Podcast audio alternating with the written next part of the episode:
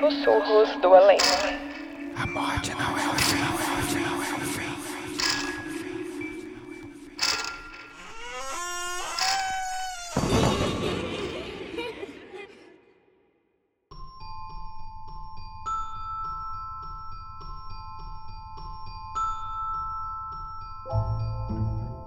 A Larissa, uma jovem de 32 anos formada em artes, durante a pandemia decidiu que estava cansada do caos de São Paulo e queria se mudar para o interior.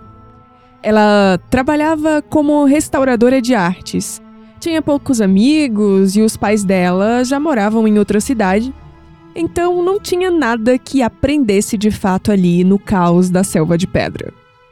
Ela tinha juntado uma boa graninha e decidiu que com essa grana queria alugar uma casa onde poderia, em uma parte ali, fazer o seu ateliê de restauração e na outra morar. Então ela precisava de uma casa razoavelmente grande e, com esse espaço, fazer ali as suas restaurações.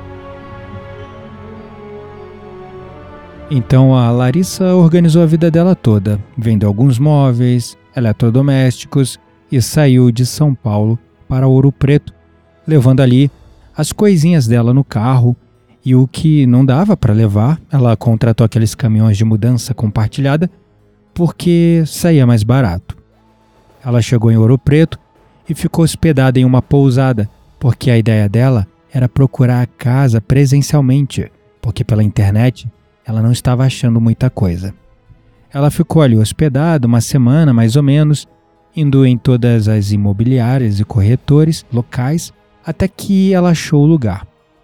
Era uma casinha super pitoresca, daquelas antigas, que coincidia com o que ela queria. Não muito grande, mas dava para fazer o que ela queria.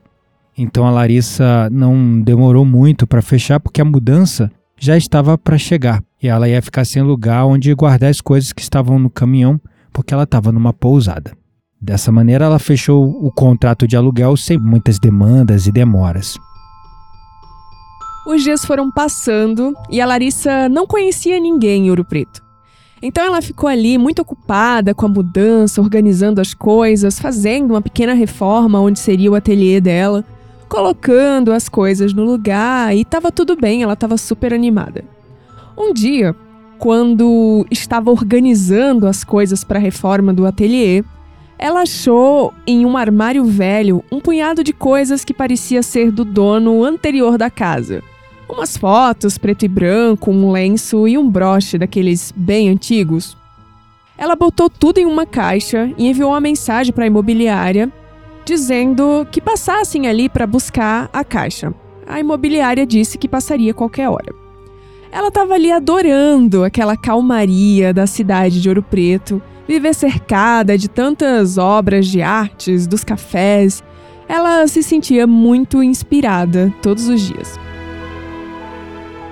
Quando passou ali a agitação da mudança, a reforma do ateliê terminou, as semanas foram passando mais lentas ela recebia ali alguns trabalhos que os clientes dela enviavam pelos correios para restaurar, mas as pessoas da cidade de Ouro Preto ainda não conheciam o trabalho dela. Então, ela estava tendo uma vida bem tranquila. Um dia, no entanto, quando ela estava fazendo uma restauração no ateliê, ela disse que sentiu como se ela estivesse sendo observada por algo ou por alguém. Ela foi até a porta de entrada, inclusive para conferir se estava tudo fechado. E como estava tudo fechado, não tinha nada aberto, ela pensou: Nossa, que bobagem, isso deve ser coisa da minha cabeça. Mais tarde, perto da hora do jantar, lá pelas 18 horas, essa outra coisa aconteceu de dia.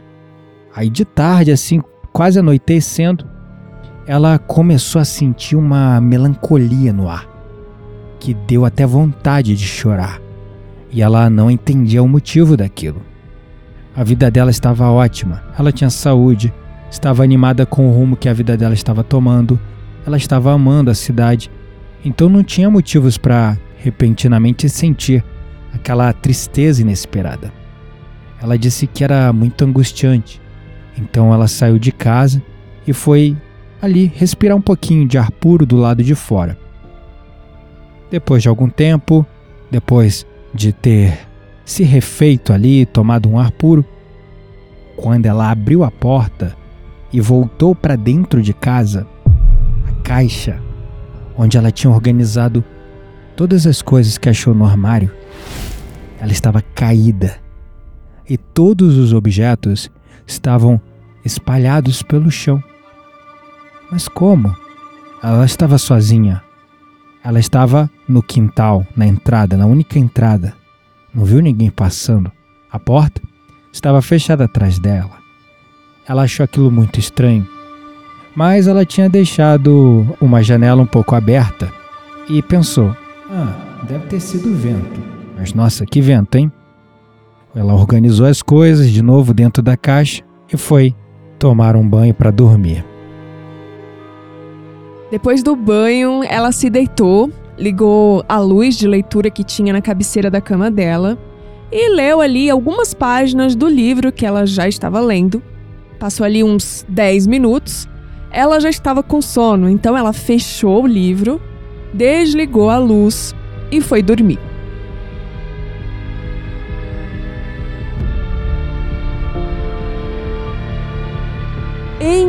Um determinado momento daquela noite, ela acordou com um choro.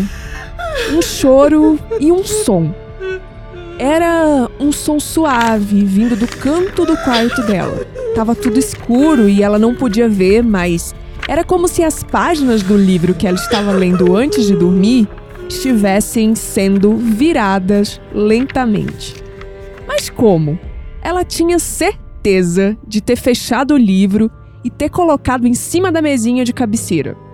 Um pouco curiosa e com um traço de temor, ela se aproximou, acendeu a luz e nesse momento ela viu a página do livro se virando sozinha. Ela ficou toda arrepiada e começou a rezar uma oração que ela nos contou que se chama Oração do Credo. Creio em Deus Pai Todo-Poderoso, Criador do céu e da terra. Ela ficou ali rezando até que a oração acabou e ela decidiu ver em que parte da página o livro tinha parado. E aqui é importante a gente esclarecer que a Larissa foi criada em família católica. Então ela disse que não acreditava em espíritos e nem que eles poderiam voltar depois que morressem. A Larissa nos contou que o livro era um romance antigo que ela estava lendo, chamado O Morro dos Ventos Uivantes. Acho que muita gente já deve ter ouvido falar. E a página que tinha parado era onde a protagonista do romance falava sobre seu desespero e a dependência que ela sentia da pessoa que ela amava. A Larissa disse que ela ainda não tinha chegado nessa parte do livro. E a parte que a página ficou aberta estava escrito: Eu não sei como expressar isso. É como se eu estivesse no fundo de um poço profundo e sem fundo. E ele vem e me observa de vez em quando e me atira cordas para me puxar para fora. Ela disse que olhou no relógio e eram quase 5 horas da manhã. Óbvio, ela não conseguiu mais dormir. Levantou da cama, fez um café e o sol nasceu. Mas ela não conseguia tirar os últimos acontecimentos da cabeça. De repente, se lembrou de enviar uma mensagem para a imobiliária de novo, perguntando quando vinham buscar a caixa com aquelas coisas. Foi quando, lá pelas 8 da manhã, o corretor passou na casa dela e ela decidiu perguntar, como quem não sabia de nada, sobre a história daquela casa. Foi quando o corretor contou que aquela casa era de uma moça que morreu ali com seus 30 e poucos anos. Segundo ele, ela vivia um romance proibido com um homem que se casou por dinheiro com outra mulher, mas essa moça estava grávida e ela morreu sem nunca ter podido contar para ele. Foi mãe solteira em uma época muito complicada, e essa casa hoje era do seu filho. Hoje já um senhor de avançada idade que morava com sua única filha em outra cidade, pois nesse momento já não pode cuidar de si.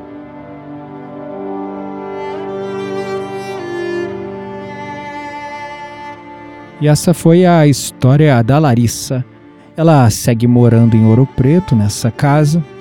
Disse que mandou rezar uma missa para essa senhora e nos escreveu perguntando o que achamos dessa história. Será que era o espírito da senhora que estava chorando, talvez de tristeza?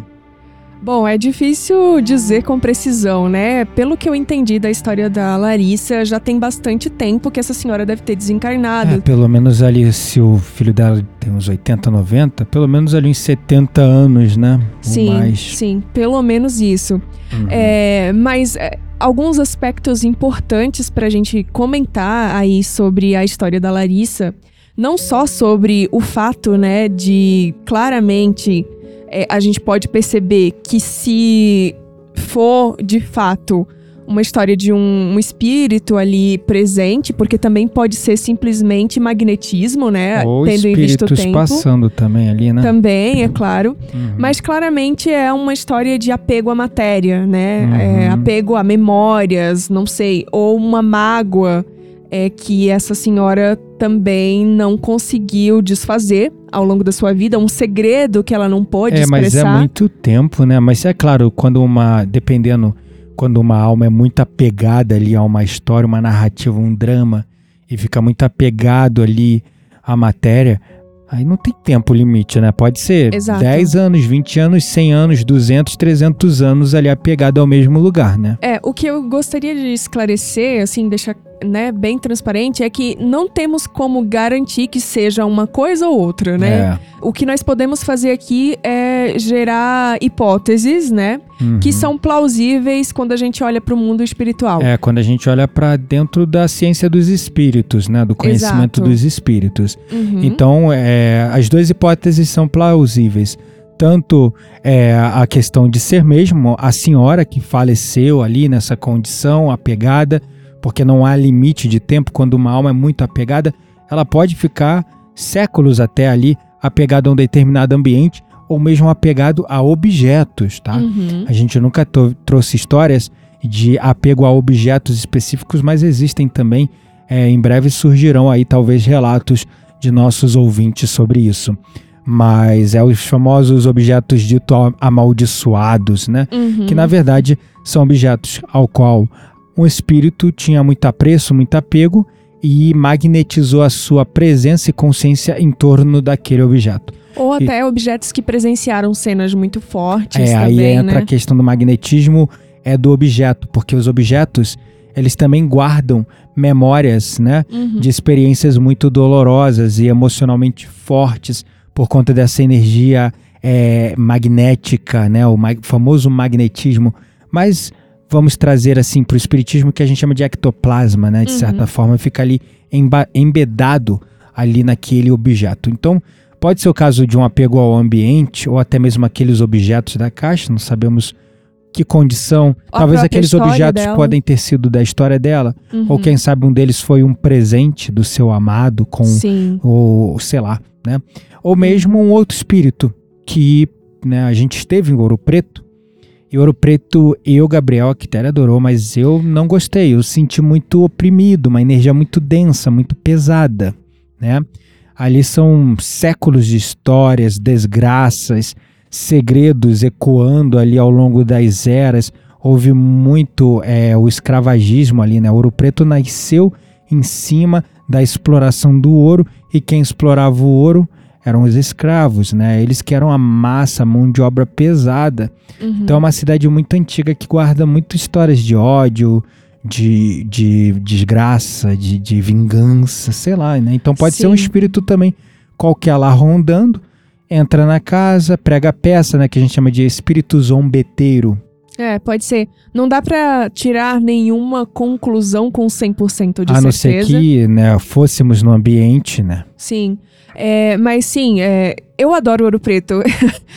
o Gabriel sempre joga isso na minha cara. Ele fala que eu já fui uma, uma burguesa escravocrata. E eu devia ser um escravo, ou no mínimo um mameluco, um, um mulato lá sofrendo. Não, mas assim, é porque eu realmente eu acho a cidade muito bonita. É claro que eu não ignoro a história trágica, né, por trás dela.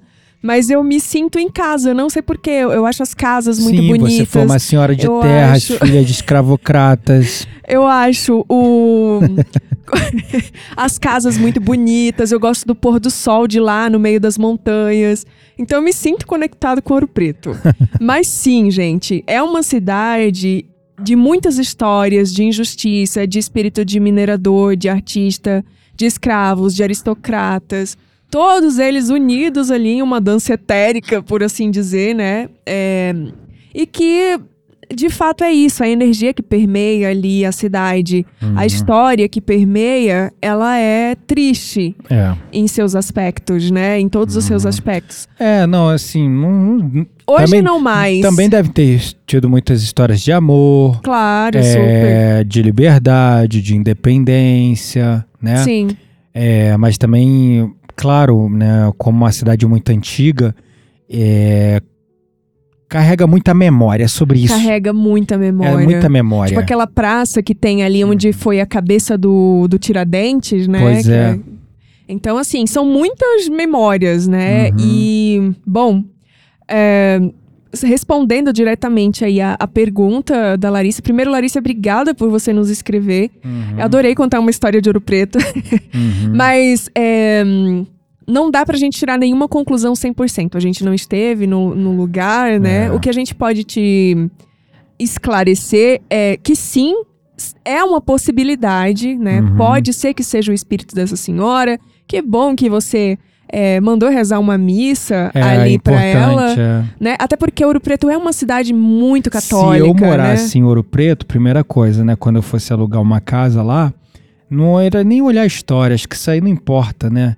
Quando você é dotado das ferramentas. Não querendo parecer arrogante aqui de forma alguma, né? Mas é bom conhecer um pouco a história.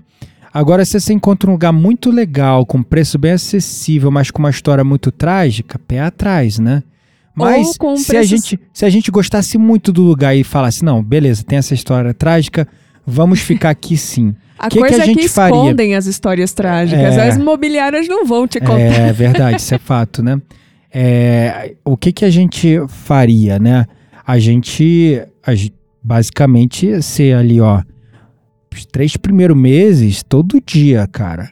Limpeza energética, é, muita prece, oração, apometria todo dia, limpeza, Uhum. é, o evangelho do lar pelo menos uma vez na semana, ali na comunhão, sabe? A gente fez isso quando veio para Campos, né? Não, a gente fez isso e a gente teve uma história assim, né? Porque quando a gente veio visitar. a gente já estava casa- morando que a gente foi saber que a pessoa que morava aqui tinha morrido. Exatamente. Também então... não falar pra gente. Não, não falaram, mas eu vi, né? É. Tipo, a gente tava no apartamento de São Paulo e a gente tinha vindo pra Campos pra visitar a casa. E é, quando eu tava lá no apartamento, eu vi, né, uma mulher falando assim pra mim: Você nunca será feliz nessa casa. Uhum. E eu acordei, né, assustada, mas logo depois que eu ouvi, e- é, ouvi e vi essa mulher falando isso, eu também recebi uma mensagem ali dos meus mentores, dos meus guias, falando: olha, quando você se mudar para essa casa, você tem que imaginar uma grande bolha De rosa, rosa.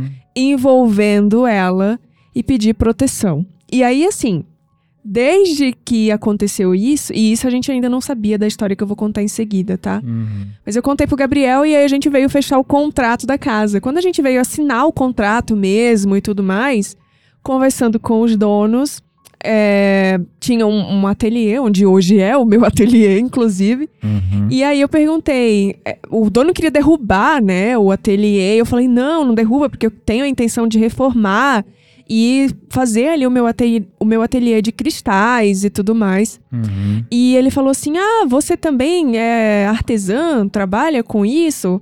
Aí eu, aí eu falei: Sim, eu, eu trabalho com isso, gosto muito de fazer isso. Ele falou assim: Ah, a dona, e falou o nome, né, da pessoa, também era artesã.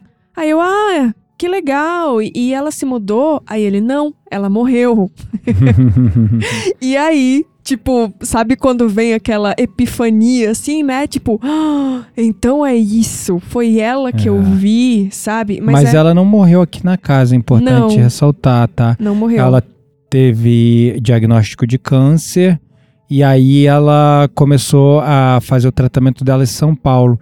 Então ela passou boa parte dela da vida desse período de tratamento em São Paulo, né? Uhum. E ela vinha pra cá de vez em quando, mas ficou uma parte lá na casa da filha dela em São Paulo, né? Sim, é, Então ela veio a falecer no hospital, se eu não me engano, né?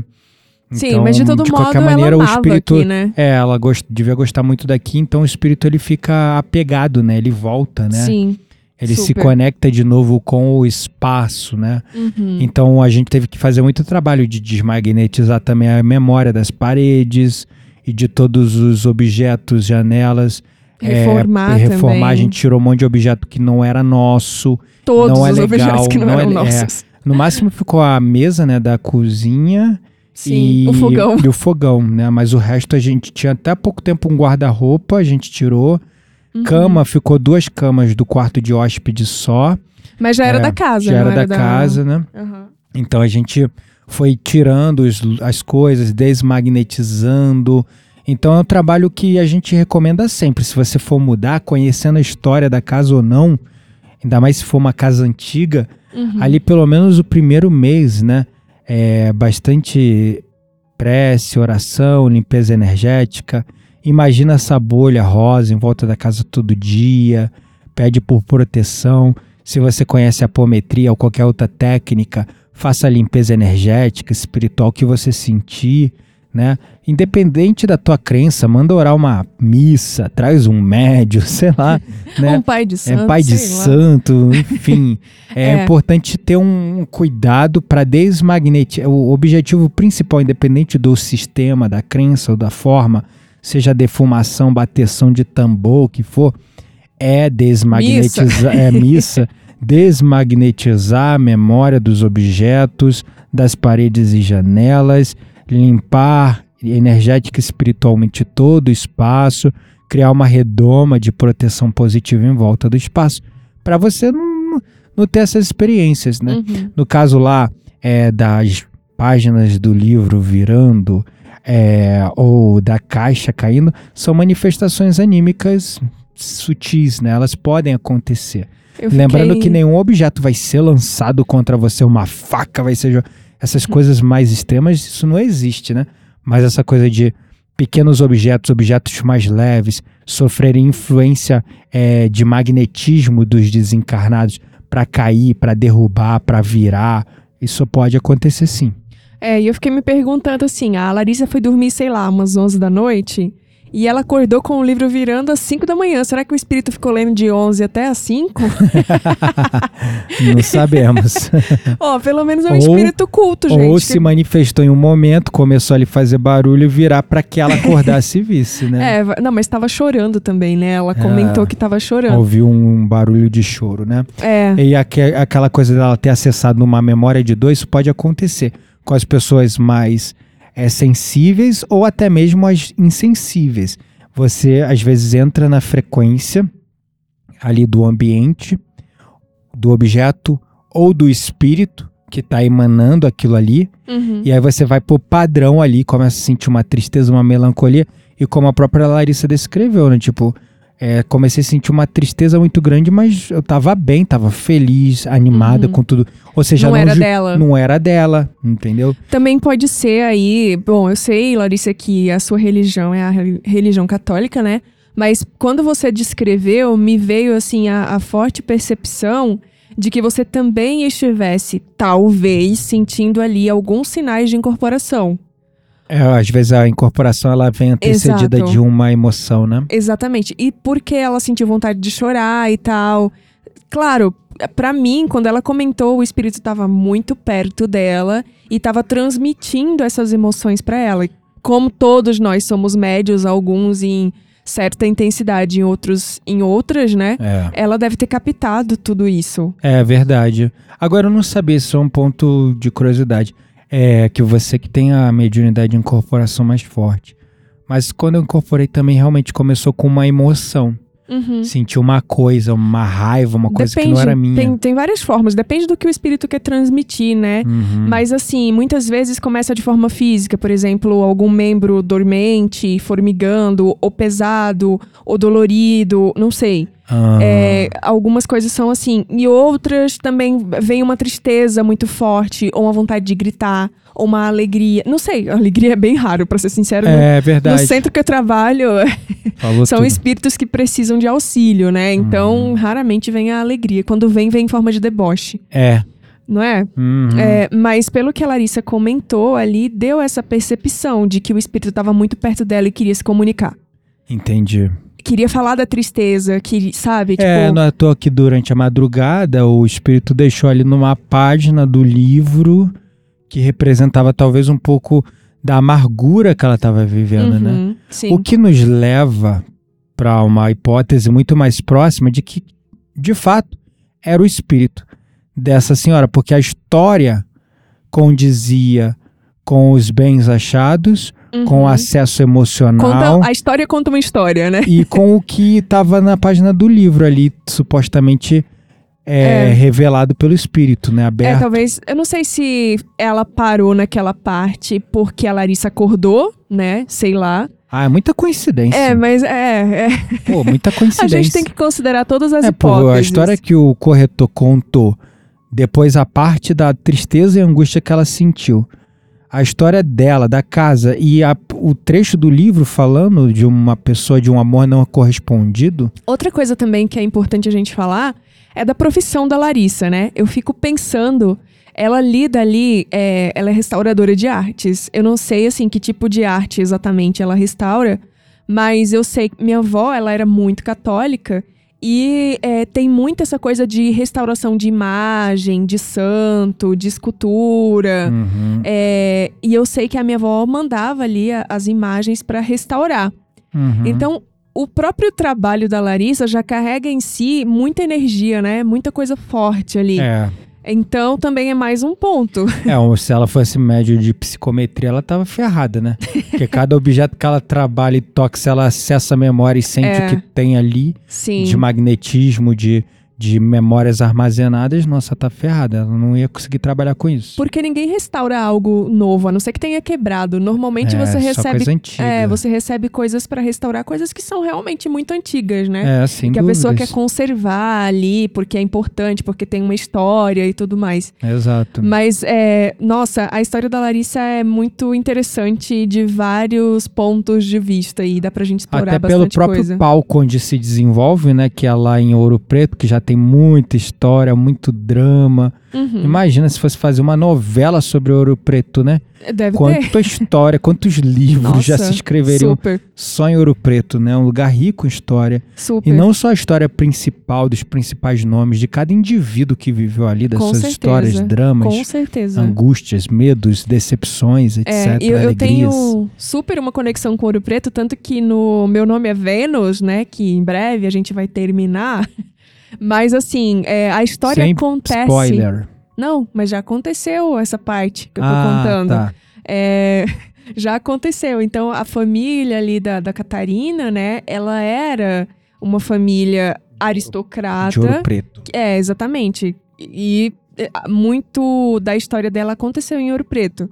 Então eu tenho essa conexão e eu tenho uma facilidade muito grande ali pra, sei lá, pra descrever as cenas e tudo mais. Então foi muito legal quando a gente recebeu essa história, porque parece que Ouro Preto tem dominado, assim, tipo, os nossos bastidores por aqui. Pelo meu nome é Vênus e agora pelo quadro de Sussurros do Além, a história da, da Larissa foi bem interessante de contar. É isso aí. Amar alguém é compartilhar uma vida, mas nem sempre os gostos. Então não compartilho dessa sua fascinação e todo esse encanto couro preto. Eu, Gabriel, já minha opinião, honro, respeito toda a história, acho fascinante, mas eu me senti mal lá mesmo, mal. Eu me senti mal nas senti minas. oprimido o tempo todo, como se eu estivesse sendo observado. Imagina, cada esquina, cada ladeirinha daquela, quanto espírito andando não tem ali, né? Como Aham. deve ser agitado o mundo espiritual ali também em Ouro Cara, Preto, tava né? tão, tão quente quando a gente foi que não deu nem tempo de pensar. É. Mas assim, é, eu não sei, tipo, tem, eu tenho uma conexão, né, com, com a cidade. Não significa que eu ignore a história de tristeza. Uhum. é, e que eu também não tenha passado mal, principalmente quando a gente foi visitar as minas, que tem uma energia muito forte. É isso aí. Maravilha, pessoal. Gratidão. Estamos de volta aí, 2024. É isso? Caramba, tô trocando ainda. 2024, estamos de volta com o nosso podcast Papo Místico. Esse é o primeiro episódio do ano no quadro Sussurros do Além. Vamos finalizar aí dentro dos próximos. Próximo mês, talvez. O que a gente chama de Meu Nome é Vênus, né? E com certeza trarão uns quadros novos, muitas novidades para vocês. É isso aí. Se e você se quiser- Ah, já dá o recado então, ia falar isso. Estamos sincronizados. E se você quiser, e- enfim, tiver uma história aí. aí pra nos enviar, envia pra gente que a gente vai amar contar ela aqui, tá bom? É É, papomístico.gmail.com. Maravilha, um grande beijo no coração. Nos vemos aí nos próximos episódios. Até mais. Até mais e até o próximo episódio.